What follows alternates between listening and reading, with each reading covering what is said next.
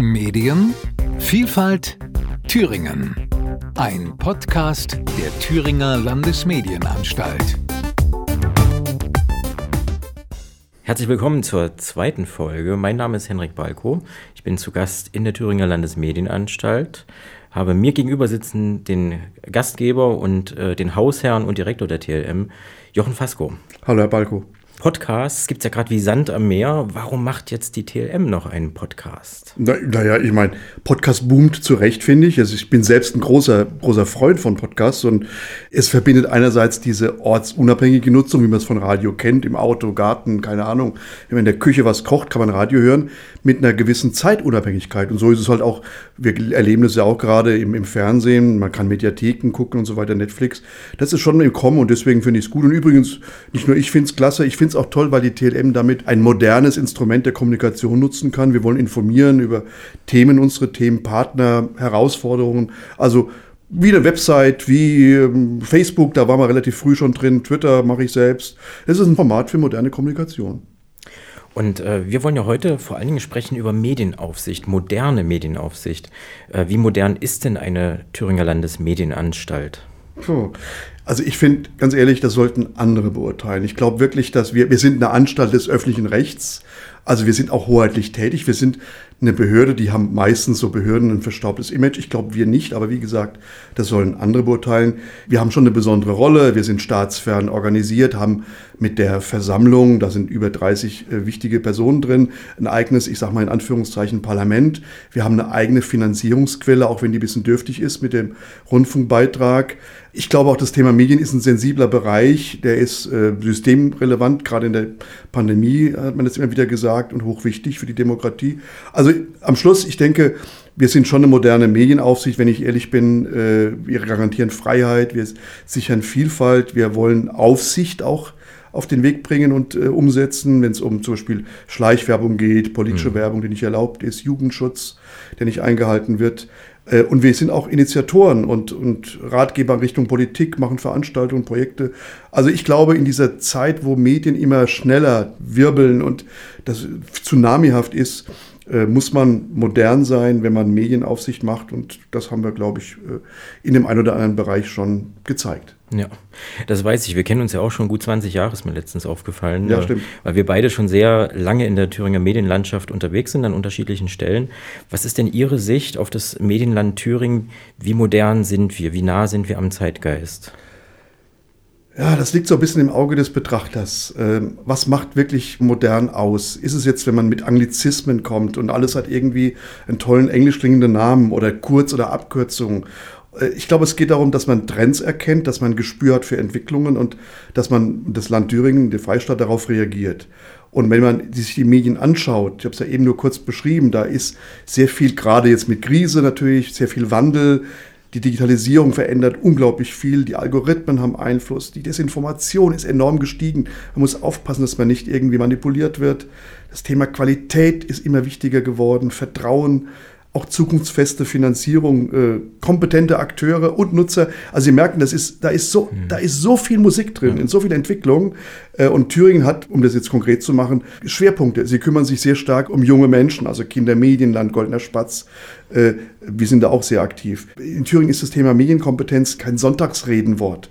Medienbildung ist enorm wichtig. Wir als Medienanstalt haben ein Thüringer Medienbildungszentrum in Erfurt, in Gera. Viele Kollegen in anderen Bereichen sind aktiv. Die Schulen machen das denn, denn im, in Medienkunde vieles. Äh, die Bürgermedien haben sogar im Gesetz stehen, dass sie Medienbildung machen sollen. Das gibt es in anderen Ländern nicht. Und Audio, wir sind ein Hörfunkland, kann man sagen, wird immer wichtiger. Und zum Beispiel hat Thüringen jetzt gerade in Vorbereitung das da sind wir auch dafür zuständig, digitales Radio, DAB Plus, stärker für Private äh, zu, zum Fliegen zu bringen. Lokales wird immer wichtiger. Thüringen hat viele lokale, regionale Angebote, Bürgermedien, Lokalfernsehen und man höre und staune, ich glaube auch ein großes Thema Senioren äh, wird immer wichtiger, auch demografisch und da ist zum Beispiel die TLM aktiv, wir machen Seniorenakademien. Ich bin selbst im Landesfamilienrat von der äh, Sozialministerin berufen worden, um dieses Thema, das Thema Digitalisierung stärker anzugehen. Also man merkt, ich glaube am Schluss ist äh, das Thüringer Medienland schon ein besonderes, aber es hat auch die Zeichen der Zeit erkannt. Ja. Sie haben es gerade eben angesprochen, Digitalisierung, das ist ja ein besonders brisantes Thema und hat auch vielleicht durch die Pandemie nochmal einen Schub bekommen, auf den viele lange gewartet haben. Jetzt ist es da und wir sind natürlich auch mit vielen Herausforderungen konfrontiert. Ähm, wie haben sich dadurch die Aufgaben der TLM geändert, da in der Digitalisierung Partner zu sein? Also ich finde, einerseits wahnsinnig verändert, andererseits ist auch vieles gleich geblieben. Es ist vielleicht ein Spagat, auch das zu erklären, aber vielleicht mal, wenn man sich genauer anschaut, wird es klarer. Also die Vielfalt ist explodiert mit allen Folgen der Unübersichtlichkeit. Also muss man Instrumente haben, um, das haben wir auch als Medienanstalten, um die Sachen zu sehen. Wir machen Vielfaltsmonitor im Kreis aller Medienanstalten. Auch Medienkompetenz ist wichtig, um die Dinge zu erkennen, mhm. die Masse ein bisschen zu durchschreiten dann quasi. Plattformen übernehmen eine immer wichtigere Rolle. Da muss reguliert werden, da braucht es Regeln. Da haben wir als Medienanstalten gerade eine ganze Reihe von neuen Aufgaben bekommen. Auch Medienkompetenz hier wieder wichtig. Sie merken, es kommt immer wieder Intermediäre, das sind diese großen, diese großen Akteure, Facebook, Google, Amazon und so weiter, TikTok auch und so, werden immer wichtiger, sind quasi die großen neuen auch Medienakteure in dieser Welt, die werden und sind genauso mit neuen Regeln versehen worden und wir sollen diese auch teilweise intensiver als vorher, deutlich intensiver auch dann überprüfen. Soziale Medien, die sind das neue Telefon, finde ich. Die sind ein neuer Stammtisch. Und äh, dort ist Hass und Hetze. Da haben wir zum Beispiel eine Initiative Verfolgen statt eine Löschen gestartet. Aber auch dort ist es wichtig, dass man Regeln einhält. Da macht der Bund, ich finde teilweise ist es ein bisschen kompliziert geworden, eigene Regelwerke. Und aber die Länder, die ja für Medien zuständig sind, haben da auch sehr vieles geregelt über die Telemedien, wo wir auch Zuständigkeiten haben. Äh, ich finde, der öffentlich-rechtliche Rundfunk hat einen Stresstest zurzeit. Wie, wie stark geht es noch mit dem Vertrauen? Wie, wie sehr sind Sie Sprachrohr für die Menschen und die Erwartungshaltung auch der Menschen, dass man ihre Themen auch tatsächlich dann im Programm wiederfindet? Da sind wir übrigens auch wegen der Rundfunkgebühr, heißt sie nicht mehr, sondern Beitrag, in einem Boot. Und vielleicht ist sogar das Thema Medienbildung auch für die öffentlich-rechtlichen und privaten Sender ein größeres Thema. Ich glaube, am Schluss hm. Desinformation, Manipulation, Datenschutz, lokale Vielfalt, das sind Themen, die enormen Zuwachs bekommen haben. Gerade letzteres ganz wichtig, dass die Bürgermedien zukunftsfest gemacht werden. Lokales Fernsehen verdient weniger, weil es weniger Werbung gibt vor Ort. Muss man auch Lösungen finden. Jugendschutz, äh, wenn man ganz ehrlich ist, junge Menschen äh, haben mit 12, 13 heute mehr Pornos gesehen, als man das jemals sich vorstellen hätte können, weil es einfach so niedrigschwellig und möglich ist. Und wir versuchen da auch über die Kommission für Jugendmedienschutz bundesweit, in der bin ich stellvertretender Vorsitzender hier, Regeln und ja auch Aufsicht stärker äh, Platz zu geben. Das gelingt uns auch. Da wird es aber auch neue Ansätze brauchen, technischer Jugendmedienschutz, künstliche ja. Intelligenz. Und am Ende ich glaube, die Digitalisierung hat auch die Spaltungen verstärkt, jung und alt. Wir leben in einer Welt, wo die Älteren immer älter werden und teilweise, gerade die Tage habe ich gehört, da hat einer gesagt, dass Airbnb für viele gar kein Mittel ist, weil sie gar nicht verstehen, wie man bucht digital. Aber ich will nur sagen, also wir erleben also Spaltung der Generation immer noch. Wir erleben es auch für bildungsnahen, bildungsfernen Schichten und auch Menschen mit Migrationshintergrund muss man noch anders abholen. Also das Ganze, ich bin der Meinung, da gibt es viele, viele Aufgaben. Wir sind auch mit dem Thüringer Medienbildungszentrum hier sehr aktiv und da haben Sie völlig recht, die Pandemie, die war sowas wie, wie ein Brandbeschleuniger und hat eigentlich deutlich gemacht, wo noch mehr gemacht werden muss. Ja, Sie machen es ja auch deutlich, ähm, das Hausaufgabenheft ist ziemlich dick, die Verantwortung sehr groß, was Medien angeht, in, in so Krisenzeiten, ähm, auch die Aggressivität, also ich spüre das auch an vielen Stellen, dass die zunimmt und die Spaltung und Medien dann natürlich eine sehr große Verantwortung haben, in welcher Form auch immer. Äh, jetzt mal Hand aufs Herz. Ähm, glauben Sie oder inwieweit glauben Sie, ist die Medienbildung da up to date? Ja, gerne mit der Hand auf dem Herz. Ich bin absolut sicher, sie ist wichtiger denn je. Oft ist das Wort Medienbildung, Medienkompetenz, äh, Media Literacy, wenn man mit europäischen Partnern spricht, digitale Bildung, digitale Verantwortung, ist oft ähnlich im Begriffen und ähnlich natürlich auch in dem, was damit gemeint ist. Und ein bisschen ist es nicht selten alter und guter Wein in, in neuen Schläuchen. Aber es geht vor allem darum, dass man den kreativen, kritischen Umgang mit Medien, und die sind natürlich auch sehr breit geworden, ermöglicht, dass Menschen, äh, nicht bloß die Jüngeren, auch Eltern, auch Ältere, es verstehen, wie diese Sachen funktionieren, wie sie ticken, wie man auch natürlich ein Stück manipuliert werden will, nicht nur ökonomisch, dass man die Geldbörse öffnet, auch dass man natürlich politisch vielleicht bestimmte Konsequenzen dann bei der Wahlkabine macht und so weiter. Und Medienbildung ist mit Sicherheit noch up-to-date. Wir waren ja hier in Thüringen, wenn man das so sagen darf überhaupt, wir waren die Ersten, die das Thema für Medien, wir haben so ein bisschen den Urknall bei den Medienanstalten vielleicht erleben dürfen. Wir waren die Ersten, die das äh, bundesweit als großes Thema in einer Landesmedienanstalt auch ins Gesetz geschrieben bekommen haben und aufgegriffen haben. Ist schon fast 30 Jahre her.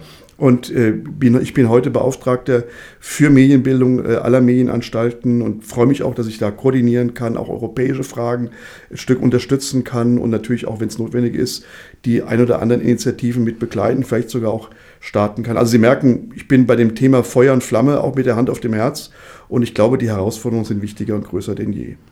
Sie haben gerade was ganz Spannendes angesprochen, ähm, die Manipulation. Das ist ja auch gerade in Zeiten von Wahlen, mehrere stehen jetzt vor uns, aber auch weltweit ein wichtiges Thema.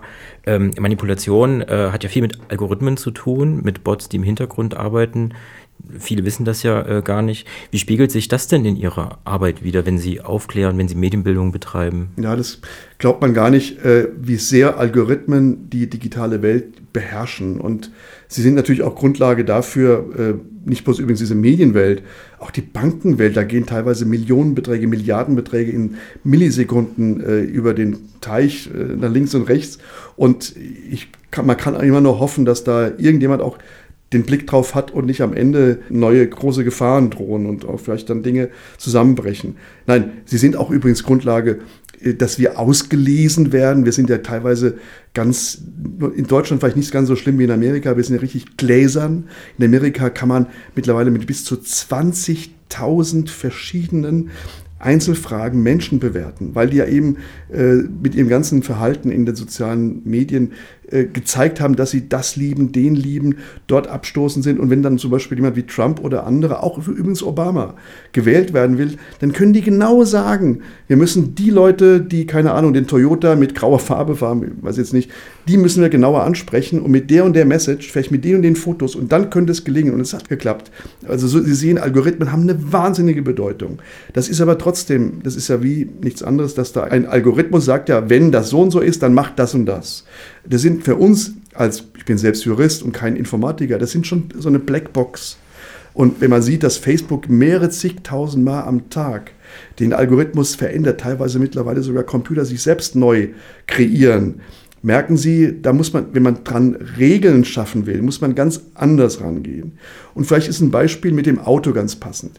Ich muss nicht, wenn ich äh, als Landesmedienanstalt oder wir Facebook sagen oder Google, du hast deine Pflichten nicht erfüllt. Übrigens ganz frisch, seit wenigen Wochen gibt es äh, die Verpflichtung der Medienintermediäre, ganz genau aufzupassen. Sie dürfen nicht irgendwie diskriminieren. Sie müssen transparent sein. Sie müssen auch bei der Reihung zum Beispiel bestimmte Kriterien einhalten.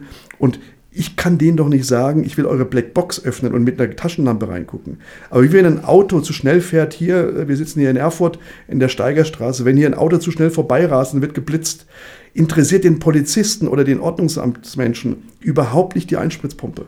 Der sagt, du hast einen Fehler gemacht, fahr langsamer, kümmere dich, verändere dein Verhalten.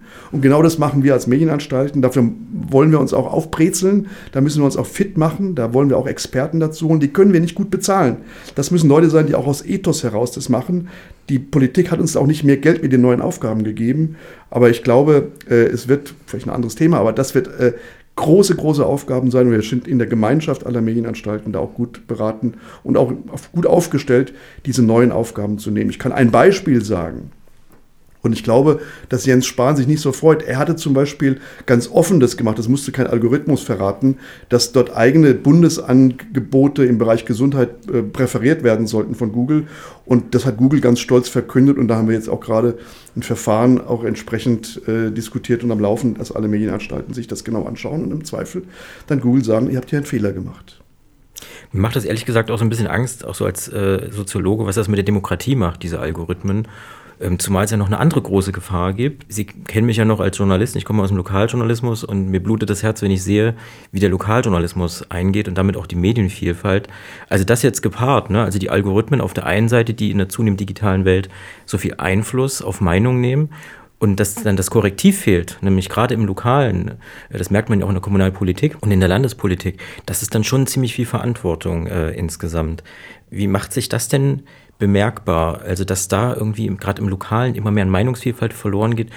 Welche Rolle spielen da vielleicht auch Bürgermedien, für die Sie ja auch zuständig sind?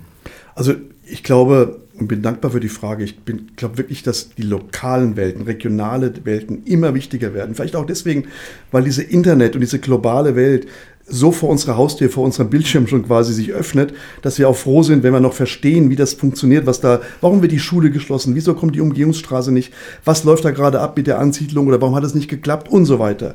Und natürlich, Sie haben recht, wenn es bei der Printwelt, die ja äh, wirklich auch in einer großen Krise ist, wenn es da zu Veränderungen kommt und man sich vielleicht sogar immer stärker, und es scheint ja so zu sein, wir kriegen es ja mit, aus der Fläche zurückzuziehen, auch eine Not ist, weil Menschen auch nicht mehr in dem Maße das Geld dafür ausgeben wollen für Print, dann bleibt elektronische Medien, das ist zum Beispiel Lokalfernsehen und es ist Bürgermedien, in Thüringen ganz speziell. Beim Lokalfernsehen, wir hatten es übrigens ein paar Jahre zu unserem Schwerpunktthema gemacht, da haben wir am Ende äh, jetzt äh, die Politik auch überzeugen können, auch mit Gutachten und so weiter, dass man hier dran geht. Da gibt es Aktionspläne, also Geld, die wir weitergeben an Lokalfernsehen und wir hoffen, dass es da langfristig gesehen institutionelle, wirklich neue Formen von Finanzierung gibt. Und die Bürgermedien, die haben wir vor zehn Jahren reformiert, gemeinsam alle angefangen, diese Diskussion zu führen. Und da arbeiten wir wirklich dran, wie man sie zukunftsfest machen kann. Eine stärkere Finanzierung von Kommunen, von Land und TLM ist ja auch mit drin, ist da wichtig. Da gab es übrigens auch Aktionspläne und Förderungen. Aber da ist langfristig gesehen noch einiges zu diskutieren. Ist ein neuer Schwerpunkt. Nach dem Thema Lokalfernsehen kommen wir jetzt mehr an die Bürgermedien. Aber da bin ich guter Dinge, dass wir auch die Menschen und die Politik davon überzeugen können, diese weiterhin so stark zu unterstützen. Apropos guter Dinge, meine letzte Frage hat dann eher nochmal einen erfreulichen Anlass. Ähm, 30 Jahre TLM sind ja auch der Anlass gewesen ja, für diesen Podcast. Und äh, mich würde jetzt mal zum Schluss Ihre Vision interessieren Wovon träumen Sie, was die TLM der Zukunft sein könnte? Vielleicht in 30 Jahren? Also wenn ich träume, dann meistens nicht über die TLM. Aber na, 30 Jahre ist, glaube ich, ähm, wenn ich ehrlich bin, also wir feiern in diesem Jahr 30 Jahre und ist ja auch ein guter Anlass zu sagen, hey, guck mal, was wir so tun. Und ähm, ich glaube, 30 Jahre, da ist fast nicht überblickbar. Äh, und wenn man sich zurückschaut, äh, was vor 30 Jahren die Welt war. Die Wendezeit war gerade gewesen, der private Rundfunk war noch in den Kinderschuhen, Radio ist in den Ländern gerade so ein bisschen gestartet, also Hörfunk ist ja Ländersache oft. Das Internet war ganz, ganz äh, in anderen äh, Urzuständen. Twitter noch nicht gegeben, Facebook nicht, Google, keine Ahnung, TikTok. Also Wahnsinn, was 30 Jahre machen. Es gibt ja dieses Mursche Gesetz, das sagt, die alle Jahre verdoppelt sich das, äh, äh die Speichermöglichkeit und die Geschwindigkeit von Prozessoren. Und wenn man das weiterdenkt, äh, und dass man quasi zu Zeiten der Mondlandung mit Computern gearbeitet hat, die in halbe Halle gegangen wäre. Und heute ist ein altes iPhone schneller äh, als das, was damals gesagt worden ist, kann man also nicht, nicht seriös über 30 Jahre vorausblicken. Ich bin aber sicher, dass Themen wie Vielfalt, wie Demokratie, Qualitätsmedien, auch die Aufsicht darüber natürlich, äh, Medienbildung, digitale Verantwortung mit Sicherheit auch in den nächsten Jahrzehnten nicht weniger Bedeutung haben werden. Ich will jetzt auch, es soll jetzt kein falscher Zungenschlag sein. Ich glaube auch nicht, wir haben jetzt 1,89 Prozent der Rundfunkgebühr gab mal früher 2 Prozent. Naja, ich glaube auch nicht, dass wir in 30 Jahren ein Dreißigstel wenigstens des Rundfunkbeitrags, wenn es den wird ihn noch geben, äh, kriegen werden. Aber ich unterstütze massiv auch die politische Forderung äh, aus Thüringen, auch von Herrn Ministerpräsident Ramelow und anderen, die wichtige politische Funktionen hier im Land haben, dass die Medienanstalten mehr und stärker finanziert werden sollten aus der Rundfunkgebühr. Drei Prozent steht da im Raum. Und ich denke, dass zum Beispiel äh, wichtige Zukunftsaufgaben wie lokale Vielfalt und auch, und auch Medienbildung äh, das äh, auch nötig machen würden und dass die Menschen das auch danken würden. Toi, toi, toi. Oh, danke. Herr Fasco, vielen Dank für das sehr gute Gespräch. Wunderbare, interessante Impulse. Vieles, worüber wir sicherlich auch noch nach diesem Podcast alle sprechen werden. Ähm, in der nächsten Episode ist Frau Dr. Ute Zacharias zu Gast. Sie ist die Vorsitzende der TLM-Versammlung. Und das Thema wird sein Vernetzung, Aufsicht, Initiativen zur Gremienarbeit bei den Landesmedienanstalten. Ich wünsche Ihnen dabei viel Spaß und alles Gute bei Ihrer Arbeit und feiern Sie schön den 30. Geburtstag der TLM. Dankeschön. Danke, Herr Balko. Diesen TLM-Podcast Medienvielfalt Thüringen finden Sie unter anderem auf Spotify, Google Podcast oder Apple Podcasts sowie neben vielen weiteren Informationen zur Thüringer Landesmedienanstalt auch unter tlm.de.